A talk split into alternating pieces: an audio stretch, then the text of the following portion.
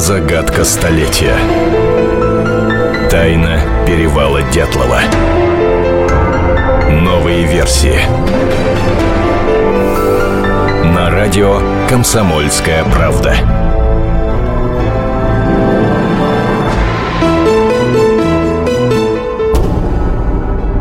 Здравствуйте, вы слушаете радио «Комсомольская правда». У микрофона Антон Челышев и Наталья Варсегова. Наташ, добрый день. Добрый день. А в нашей студии исследователь обстоятельств гибели группы Дятлова Владимир Алексеевич Борзенков. Здравствуйте. Здравствуйте. Я добавлю, что Владимир Алексеевич автор одной очень интересной версии, о которой мы поговорим обязательно попозже. А, мы, на самом деле, очень рады видеть вас здесь в нашей студии, потому что, по-моему, впервые по телефону мы с вами разговаривали э, около двух лет назад, и все вот мы хотели с вами встретиться. Наконец-то эта встреча состоялась, я очень рада. Тем более, что у нас еще э, была очень интересная встреча зимой на перевале Дятла. Ну, я думаю, может быть, мы в разговоре об этом тоже поговорим.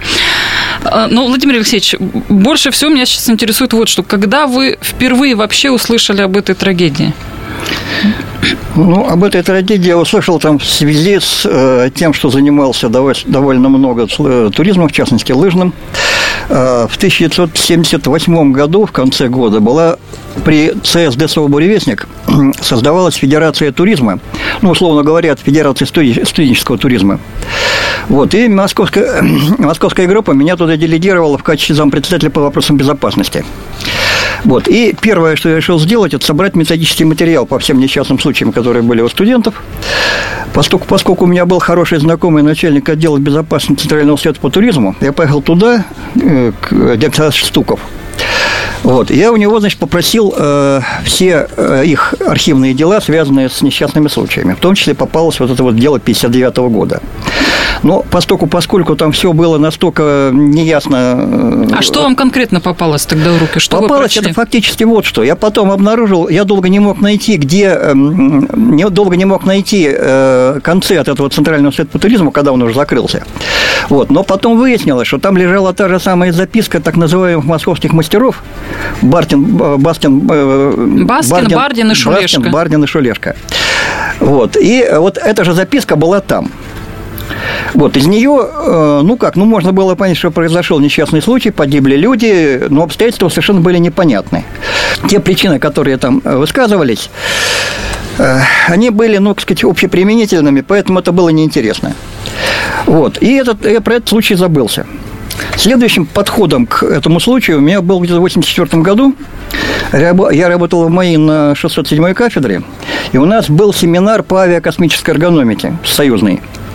Вот. И э, сидя в курилке, э, значит, э, мы обсуждали разные проблемы, а мне нужно было читать лекцию в одном из московских клубов туристов по безопасности и по проведению спасработ. Вот. И как раз вот этот случай мне попался.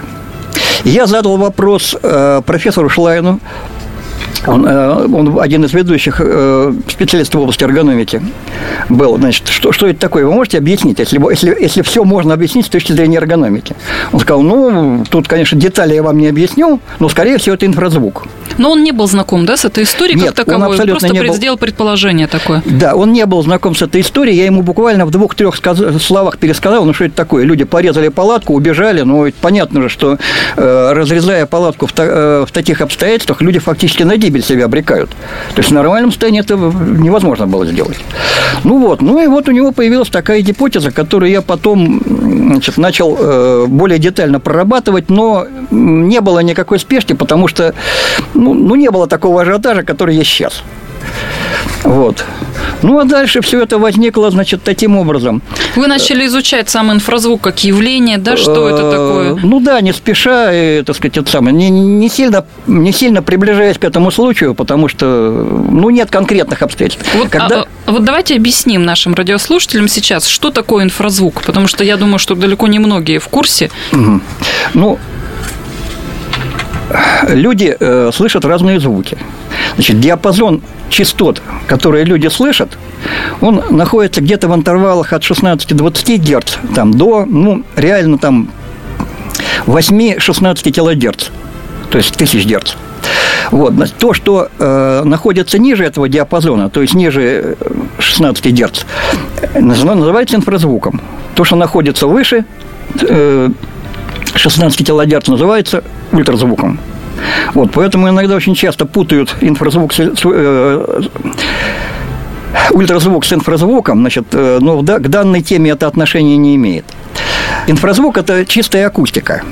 Но дело в том, что ничего нет в природе, чтобы не могло воздействовать на человека. Человеческий мозг имеет свои собственные частоты работы. Это так называемые биоритмы головного мозга. А, есть спектр этих частот, это так называемый ближний альфа-ритм и, гамма, и тета-ритм а, которые имеют э, побочные действия, которые могут вызвать, ну, условно говоря, расстройство психики в зависимости от степени воздействия. Значит, э, больших уровней воздействия, поскольку, поскольку это психологическое воздействие, не требуется, важен накопительный эффект. То есть длительность воздействия, ну, конечно, выше порогового уровня восприятия. Вот. И при э, накоплении достаточного уровня восприятия, значит, у человека может расстраиваться психика. Ну, в данном случае это подходит понятно почему. Что если такое воздействие имело место, то э, люди э, из-за неконтролируемого поведения, им э, из-за нагнетания чувства страха, э, им казалось, что это место является опасным. Им казалось не обязательно, что оно было опасным. Они порезали палатку и убежали. То есть началась паника. Из-за длительного воздействия ну, инфразвука именно на мозг человека, по сути, началась паника. Так? Ну, можно так говорить. Вообще, это расстройство психики. Паника там немножко другое определение, но это не важно. Вот. Ну, а дальше, собственно, получается такая картина. После того, как они покинули палатку в тех условиях, которые там были, дальше уже можно было ничего не делать, природа доделает все сама. Так оно и получилось. И отсюда масса э, некоторых, э, некоторых тонкостей, которые видны в уголовном деле, в описании этого случая, но которые люди не совсем понимают. Давайте мы к этим тонкостям подойдем уже, наверное, к следующей части э, нашего эфира. И на самом деле есть э, еще несколько вопросов относительно вот этого самого воздействия. Особенно э, вот хочется зацепиться за определение длительное воздействие инфразвука на и участников меня, группы Дятлова. Да, и кроме того, еще само место по себе. Почему этот инфразвук мог возникнуть именно в этом месте? Вот. Да, давайте мы сейчас, давайте сейчас паузу сделаем, друзья. После, не, после короткой рекламы возвращаемся в студию. У нас в гостях Владимир Борисович Борзенков, исследователь обстоятельств гибели группы Дятлова зимой 59 года на Уральской горе Атартен. Тайна перевала Дятлова. На радио «Комсомольская правда».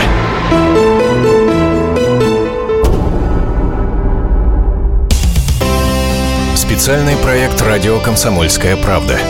Что будет? Сегодня мы говорим о том, что будет завтра – Ведущие эксперты и политики в прямом эфире делают свои прогнозы на будущее в программе «Что будет?».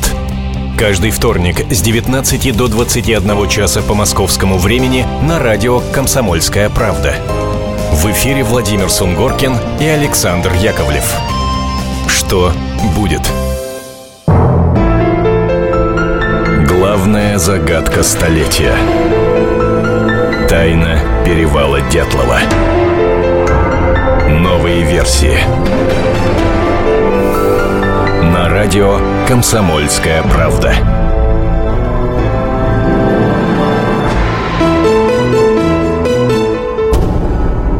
Комсомольская правда. Мы продолжаем разговор с исследователем обстоятельств гибели группы Дятлова Владимиром Борзенковым. У микрофона Наталья Варсегова. Антон Челышев. А, и э, сразу э, для всех тех, кто, возможно, э, слушает, услышал впервые сегодня о группе Дятлова и о тайнах ее гибели, я предлагаю всем обратиться к сайту комсомольской правды kp.ru, где есть целый раздел, посвященный а, этой загадке. И, в общем... Он, он так и называется, «Перевал Дятлова». Все то, что известно доподлинно, а, все версии, которые выдвигаются и каким-то образом аргументируются, представлены в материалах материалах э, наших специальных корреспондентов Натальи Николая Варсеговых. Еще раз скажу, в нашей студии исследователь обстоятельств гибели группы Дятлова Владимир Борзенков. Владимир Алексеевич, давайте вернемся к разговору о, о, об инфразвуке. Вы сказали, э, есть тонкости, которые при детальном рассмотрении могут свидетельствовать в пользу э, этой версии. Что это за тонкости? Ну, во-первых, это поведение группы непосредственно после покидания. Значит, почему-то считается, что они действовали единой группой. На самом деле это не так. Значит, если они Значит, в основном опора из-за того, что сегодня монолитные группы пошли вниз и там начали все действовать, она сводится к тому, что э, все 8-9 следов были обнаружены в одном месте. Да, но в одном месте это не значит, что в одно и то же время. Значит, те условия, которые у них там были, которые мне приходилось наблюдать, в том числе и на этом же самом перевале, э, свидетельствуют о том, что э, связи между людьми, даже когда между ними могло быть одна-две минуты, могло не быть вообще. Потому что э, при ветрах даже средней интенсивности, порядка 10-15 метров в секунду, слышимость пропадает ну максимум на 10 метрах – а видимость, ну, постольку, поскольку это все было ночью, или точнее, скажем, это в темное время суток, вот, э, она, ну, почти никакая. Особенно, если была, была э, низовая подъемка. Вот, поэтому даже если следы находятся в одном месте, это еще не означает, что люди шли одновременно. Вот. А если отталкиваться, отталкиваться от того, где кого как нашли, то получается, что группа действовала вообще, вообще раздельно. То есть Нашли вместе четырех человек, это одна группа. Нашли двух человек у костра, это другая группа, и трех человек по отдельности на склоне. Значит, если минимизировать энтропию, как говорят физики, то нужно, э, надо найти э, специальные условия, при которых требуется затрата сил, времени и средств для того, чтобы их сначала объединить, а потом разъединить. То есть, если минимизировать всю работу, мы придем именно вот к такой схеме – причем не обязательно, что э, все люди, которые были вместе, они были вместе с начала до конца. Они могли сначала разойтись, потом встретиться. Могло быть какая-то группа, которая потом разошлась, потерялась. Вот таким образом они рас, э, рассыпались вот по склону. Э, ну и, э, кроме того, при некоторых посещениях э, перевала, в том числе зимой, мы пытались найти возможные пути их прохода, там тоже все достаточно хорошо получается. Хорошо, а палатку-то они покидали в итоге вместе или тоже по отдельности? Ну, дело в том, что э, если, если следовать так называемой логике событий, они просто не могли одновременно оттуда вылезти, у них не было просто места. Значит, э, значит получается, что они вроде бы то, то, ту часть, которую они порезали, они покидали, значит, ну или по одному, или, так сказать, там толкаясь, что называется. Но это еще не факт о том, что кто-то из них не мог покинуть палатку, э, значит, через вход. Там нагромождение, о котором говорят, оно не такое большое. Это из практики лыжных походов, я вам говорю. Вот. И э, то, что кто-то не мог, мог, мог не быть на, на улице, тоже еще не факт. Вот, значит, там, если судить по уровню одежды, который у них был, у них получается следующая картина. Двое, два человека одеты очень хорошо. Семен так, Золотарев они... и Николай Типобринев. Совершенно верно. Вот, так как они могли находиться на улице, ну, не могу сказать, что бесконечно долго, но достаточно долго. А все остальные у них имеют несколько разную степень одетости, но все говорит о том, что они уже э, обосновались в палатке и сделали, как туристы говорят, спальный агрегат. То есть тогда спальников у них не было, были только одеяла, они часть постелили вниз, там всякие телогрети, то есть сделали подстилку теплоизолирующую и накрылись сверху тем, что у них там еще дальше было. Такие вещи, в общем-то, в порядке вещей, особенно в то время. Причем это я могу говорить совершенно уверенно, потому что лыжным туризмом начал заниматься еще в том же 59 году, еще, в, ну, не в младших, но в средних школ, э, классах Классов, школы. Угу. Поэтому, значит, вот э, то то, какой был туризм и по, ну, по снаряжению, и по духу, и по всему, я, в общем, достаточно хорошо помню. Владимир, Владимир а, а, я просто, да-да-да, опять же, исходя из логики событий вот этого разговора и логики э, событий э, туристов-лыжников, а была ли, э, диктовали ли, э, диктовала ли тогда логика, э, собственно, действий, правила э, совершения вот этих вот туристических походов, нахождение двух человек э, вне палатки, в то время как все остальные были уже в внутри. Вот что им было делать снаружи? Это можно как-то логически объяснить? Вполне. Например? Дело в том, что, значит, я не говорю, что они были обязательно, значит, вне, но они могли быть около палатки. То есть, в принципе, два человека, которые были одеты, это очень логично укладывается в то, что они были дежурными. Хотя у них была безлесная ночевка и без, э, там, бескостровая, без, беспечная. Вот. Они, значит, двух дежурных оставляли для выполнения всяких работ, когда не требуется всей группе там, или кому-то еще одеваться, то есть жертвуют, так сказать, минимальным количеством средств, э, сил и средств, э, двух человек выделяя на всякие вспомогательные работы. Вот. А остальные могут, так сказать, спокойно отдыхать. Их положение могло быть где угодно. Или в палатке, но их наверняка клали одного с одного края, другого с другого края, то есть поскольку, поскольку они сильнее одеты, они должны прикрывать были вот эти фланги. Вот. И, э, значит, выполнение всех работ. Теперь еще такая, такое обстоятельство, которое тоже в логику событий ложится. Значит, у Тибо на руках было двое часов.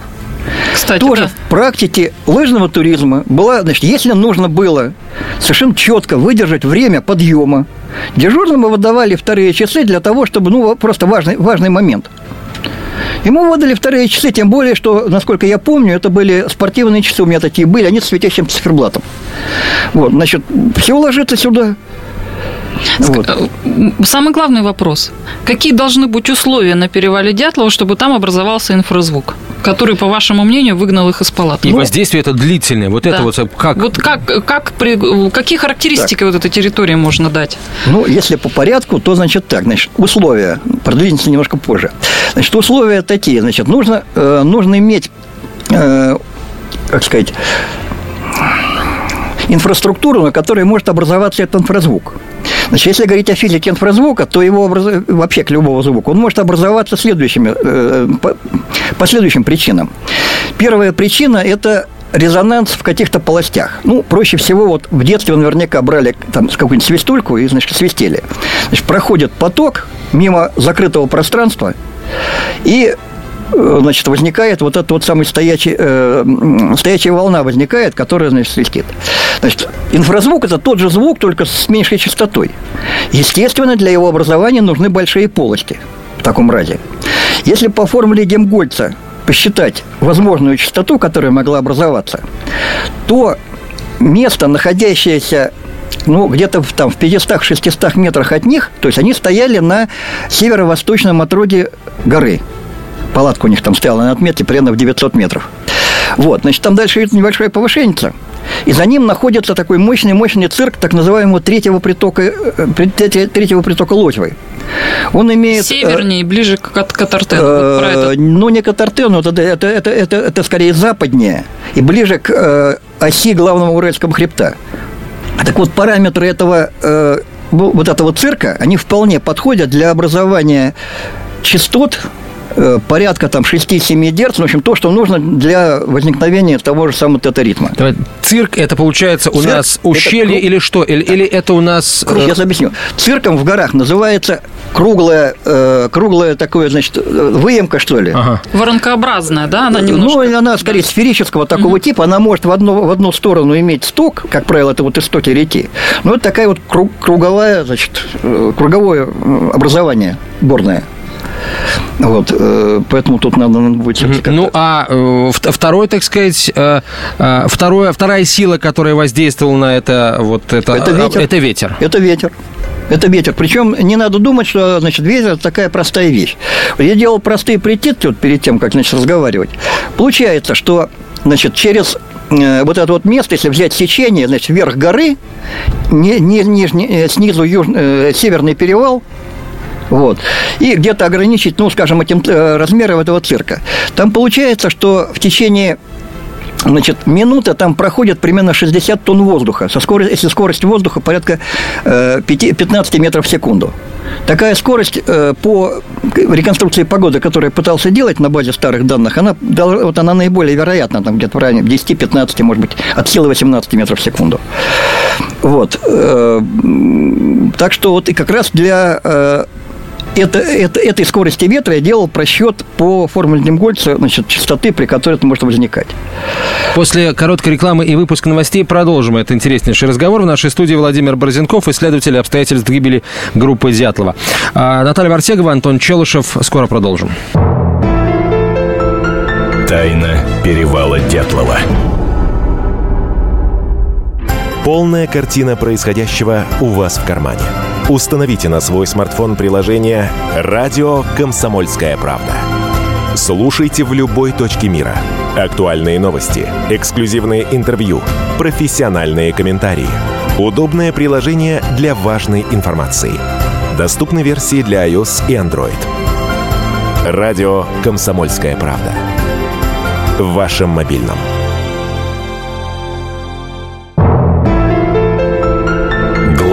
Загадка столетия. Тайна перевала Дятлова. Новые версии. На радио «Комсомольская правда».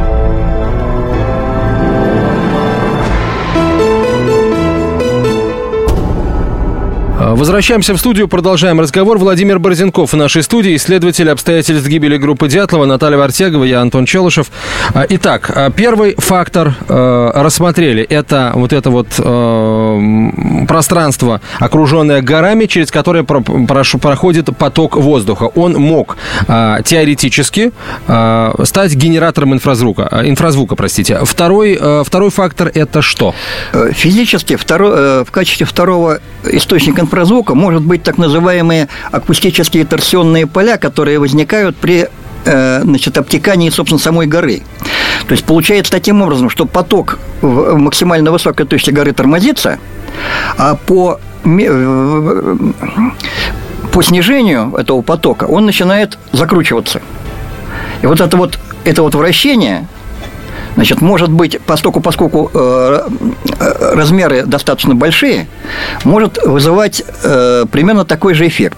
Значит, вот эту вот идею подсказали Значит, американские ученые. Дело в том, что американский писатель Донни Эчер значит, в 11-12 в тысячи- в 2011-2012 году значит, приезжал к нам и писал книгу Dead Mountain, вот она здесь лежит.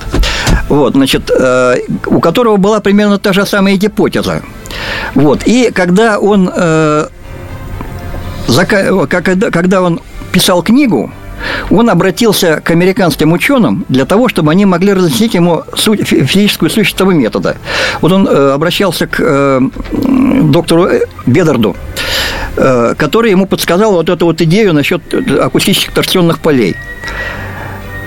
Вот это второй, второй фактор, который э, мог повлиять. Значит, третий – это так называемая шумовая дорожка, которая возникает за Дорожка плохо Кармана, обтекаемыми да, говорит? за плохо обтекаемым предметом, или по-другому называется дорожка Кармана по, по имени ученого, который исследовал это явление.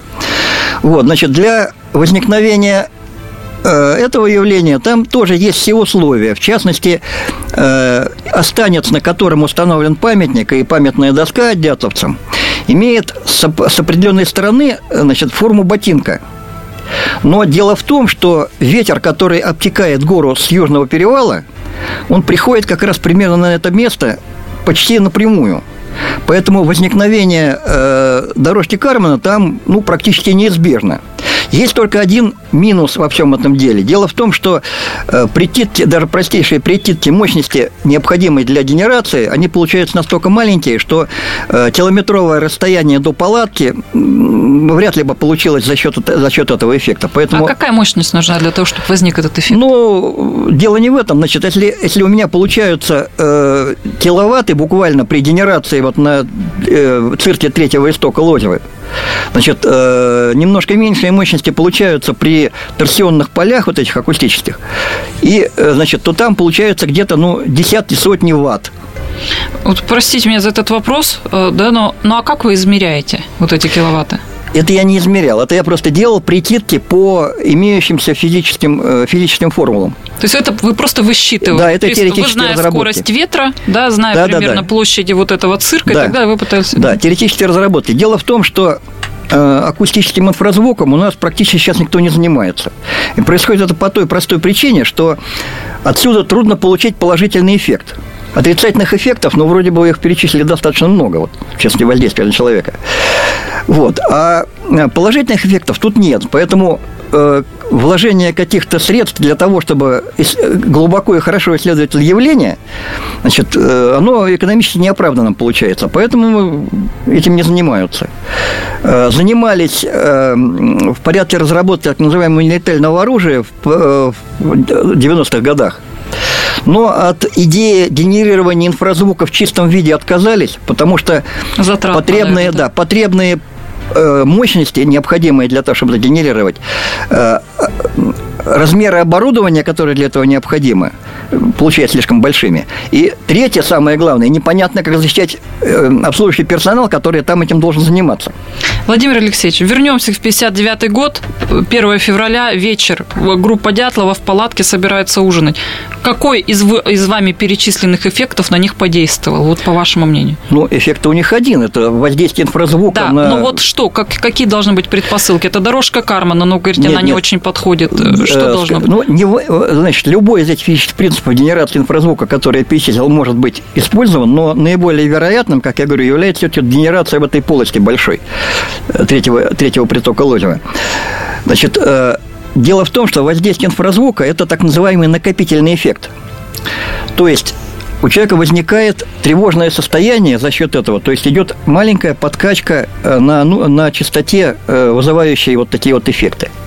Вот, значит, по- потом если это идет длительное время, или это идет даже волнами, все это как-то наслаивается. И когда превышается порог, критический порог, начинают развиваться эти явления.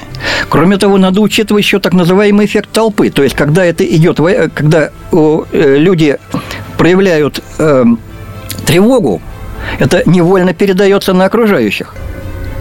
И так может, так сказать, э, этот эффект нарастать лавинообразно. Вот. Человек в это время должен ощущать э, беспокойство. Ну, вот я говорю, что примерно такое, как, допустим, если бы человек на тонущем в океане корабле попал э, в каюту, из которой нет выхода. Вот состояние человека можно представить примерно вот на такой модели. Вот. Ну, естественно, люди пытаются сделать там что угодно, причем в том числе нелогичные, нелогичные, нелогичные поступки. Вот. Надо сказать так, что э, вот такое воздействие значит, сильно нарушает восприятие окружающей обстановки. То есть человек как бы работает, мозг начинает работать внутри себя, э, пытаясь противодействовать этому эффекту отрицательному. Хорошо, они покинули палатку, вот будучи под воздействием такого э, состояния. Они покинули палатку, пусть даже разными группами, не все сразу. Травма откуда? Травмы – это совершенно другая вещь. Значит, травмы, тем более для травм есть э, значит, объяснение вполне естественное. Значит, тут надо вообще все травмы, так сказать, разделить на отдельные группы. Значит, это, во-первых, две черепно-мозговых травмы. Это травма Тибо и у Слободина. Значит, у Тибо травма вообще легко объясняется, потому что э, даже конфигурация вот этого э, повреждения э, повреждение его э, черепа приводит к тому, что это может быть только какое-то до- достаточно узкое и э, узкое тело небольшое, причем достаточно твердое.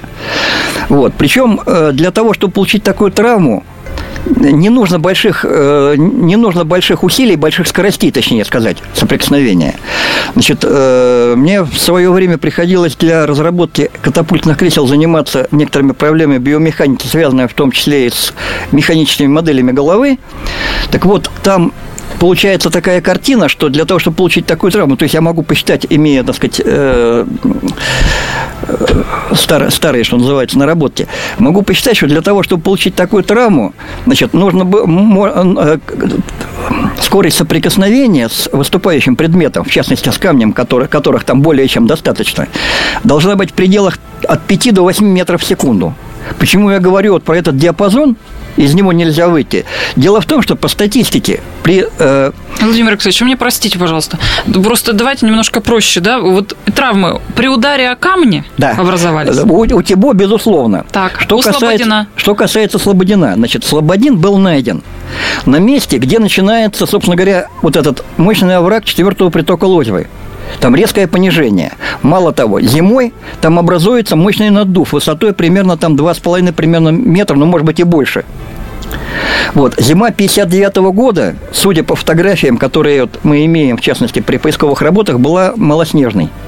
То есть то, что мы сейчас наблюдаем, это существенно больше. Мы не видели просто такого, такого состояния. Вот, значит, э, если он шел там, тем более в темноте, он совершенно спокойно мог загреметь вот с этого, с, с этого перепада. Вот, а поскольку, поскольку там подстилающая поверхность достаточно твердая, он просто ударившись головой, значит, получил просто ну, травму не такую, как у Тибо, но просто травму, связанную с потерей сознания. Травмы ребер у Золотарева Травмы и ребер. Дубининой. Травмы ребер, значит, это тоже немножко другая вещь. Э, Хотя можно тут, вот какая, эти травмы можно объединить, они очень близки друг к другу, поэтому это вызывает очень сильное подозрение о том, что они были получены э, в одно время и в одном месте. Скорее всего, так оно и было. Значит, место, где они могут получить такие травмы, тоже там существует.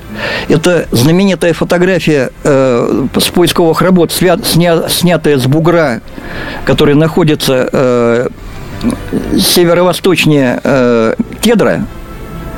Вот там перепад на э, вот этого оврага от 6 до 8 метров. Это летом я специально измерял, причем в качестве э, точки отсчета я выбирал Юрия Юна, который был в этих вот экспедициях летних. Вот, значит, э, если оттуда, э, причем если там э, малоснежный, так сказать, если была малоснежная зима, оттуда загреметь, то э, такие травмы, особенно если они были где-то вместе, получить было очень легко. Пауза небольшая сейчас. В нашей студии Владимир Борзенков, исследователь обстоятельств гибели группы Дятлова. Тайна перевала Дятлова. На радио «Комсомольская правда».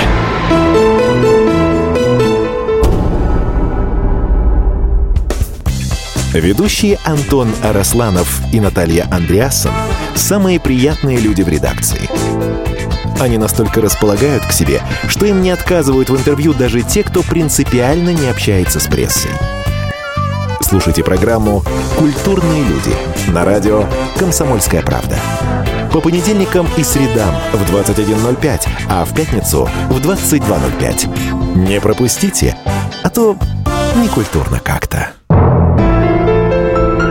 Главная загадка столетия. Тайна перевала Дятлова. Новые версии. На радио «Комсомольская правда».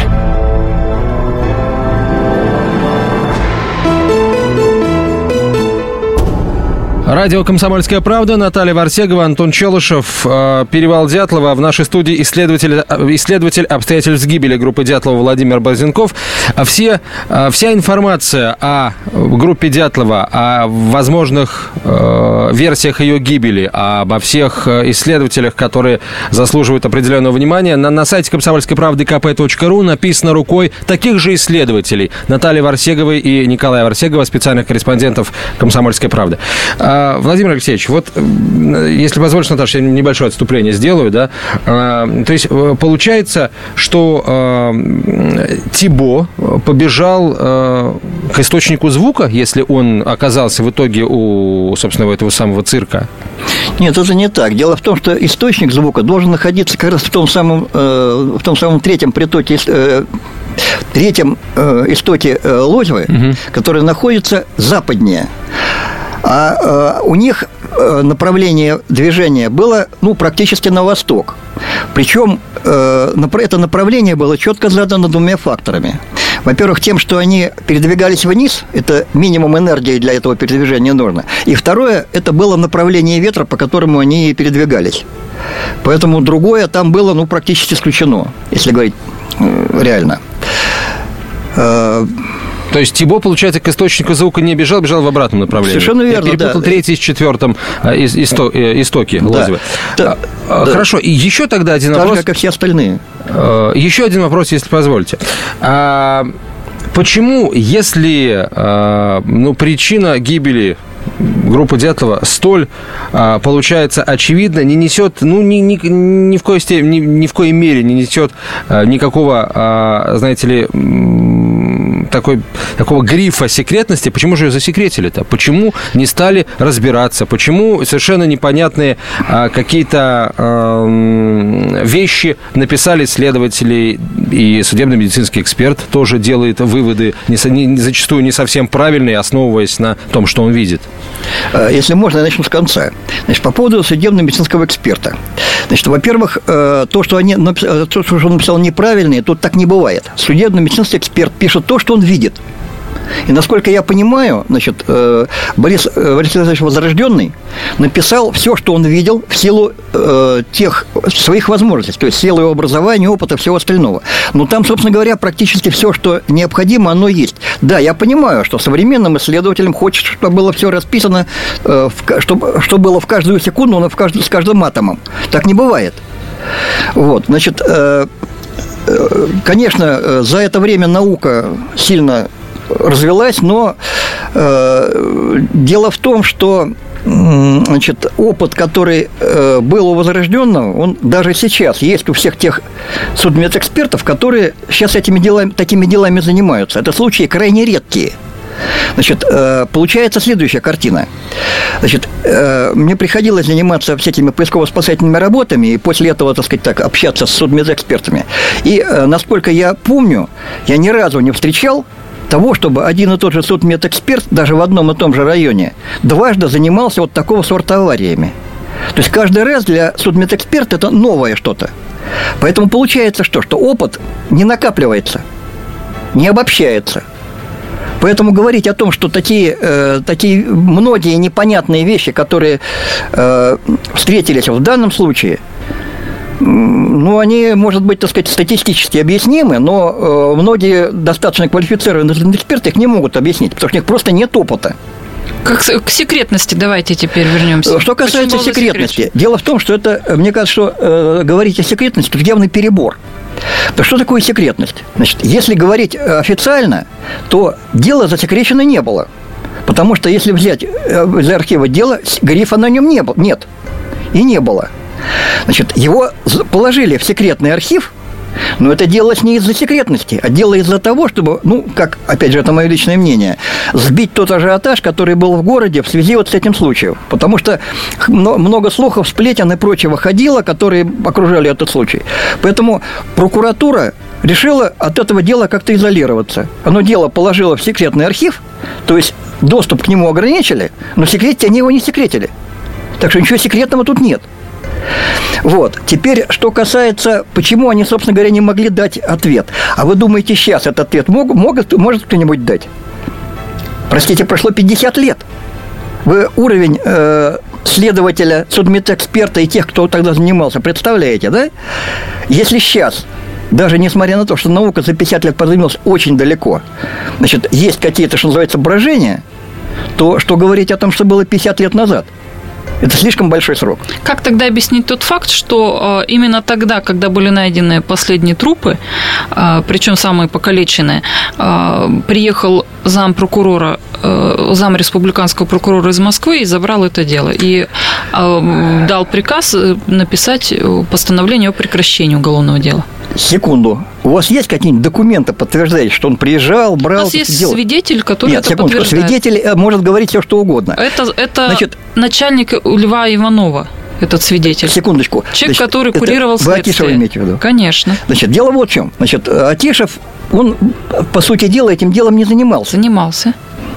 Он был заместителем, так сказать, э, заместитель Лукина, начальника следственной, э, следственного отдела. Но дело в том, что для, в этом деле даже функция Лукина была избыточной. Другому, другому э, э начальнику, э, замначальнику следственных делать было нечего. Он мог только, если он, э, если, а, если бы был Лукин в отпуске, тогда да, понятно.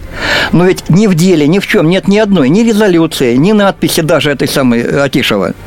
Да, он был, Пост- он при этом присутствовал. Постановление да. прекращения уголовного дела подписано Окишевым постановление прекращения... Уголовное под, дело под, подписано нет, Лукишем. Ну, Лукиным, под, э, э, самое, господи... Лукин был, Лукин не Лукиным, в господи, сейчас. Кленовым оно подписано. Ну, оно подписано Окишем, то подпись Окишева. Давайте посмотрим потом этот давайте, самый... Давайте, давайте, ладно. Ну, значит, это пока мы оставим в покое, я думаю, что это самое. Вот, теперь, э, что еще там... А, давайте, ну, по большому счету, мы э, услышали то, что вы думаете, то, что вы имеете сказать относительно... Меня интересуют вот другие случаи какие-то, да, да. Вот а. подобные случаи еще. Какие могли, вот когда людей погубил инфразвук, когда была такая же ну, необъяснимая смерть? Э, вы понимаете, какая вещь? Значит, что касается людей, погубил инфразвук, так сказать, в, скажем, в походах, каких-то в полевых вещах, ну, подозрения какие-то есть. Но дело в том, что даже сейчас доказать, что это инфразвук, представляет очень большой сложностью. Для этого э, нужно ставить мониторинг, э, заниматься мониторингом этого места в течение достаточно длительного времени. Ну, я так полагаю, надо два сезона зимних, так сказать, иметь. Для этого нужно иметь... Не обязательно в походных условиях, может быть, еще какие-то есть Значит, случаи. Честно скажу, что для этого необходимо? Для этого нужно, нужно достаточно э, мощное приборное оборудование – Значит, э, примерно пять лет назад я делал прикидку примерно, что нужно по деньгам для того, чтобы такую вещь сделать. У меня получилось порядка 5 миллионов долларов. Причем э, сами деньги еще мало чего дадут. Нужно иметь тех, кто будет исполнять заказы по оборудованию. Надо иметь людей, которые будут этим заниматься. И с выездом, и с обработкой, и со всем остальным. Значит, сами понимаете, что э, такие вещи э, для любителя совершенно неподъемные. Я даже не знаю, как к этому делу подступаться, но это можно оставить в покое. Теперь, что касается аналогичных случаев еще.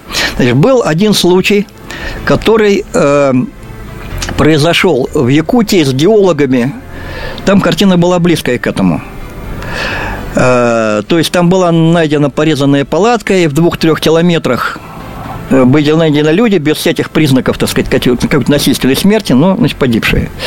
Значит, э, это, этим делом тоже никто толком не занимался, поэтому это все, что называется, повисло в воздухе. Значит, я нашел человека, который был в этой идеологической партии годом позже, и с ним разговаривал. Мы по e-mail переписывались.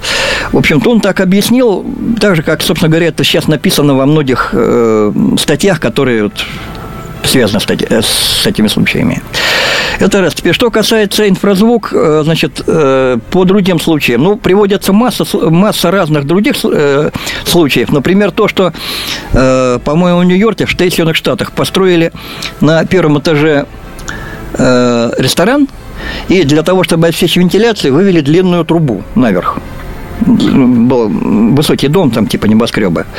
Ну вот, ну и поскольку, поскольку э, значит, э, возникала стоячая волна, там обратили внимание, что через некоторое время с там, 14-15 этажа начали люди выбрасываться. Причем было, по-моему, два случая, что ли. Потом нашли, что вот это вот, и, значит, дело переделали.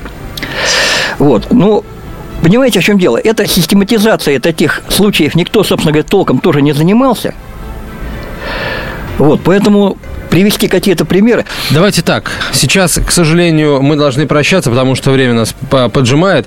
В нашей студии был Владимир Борзенков, исследователь, обстоятельств гибели группы Дятлова.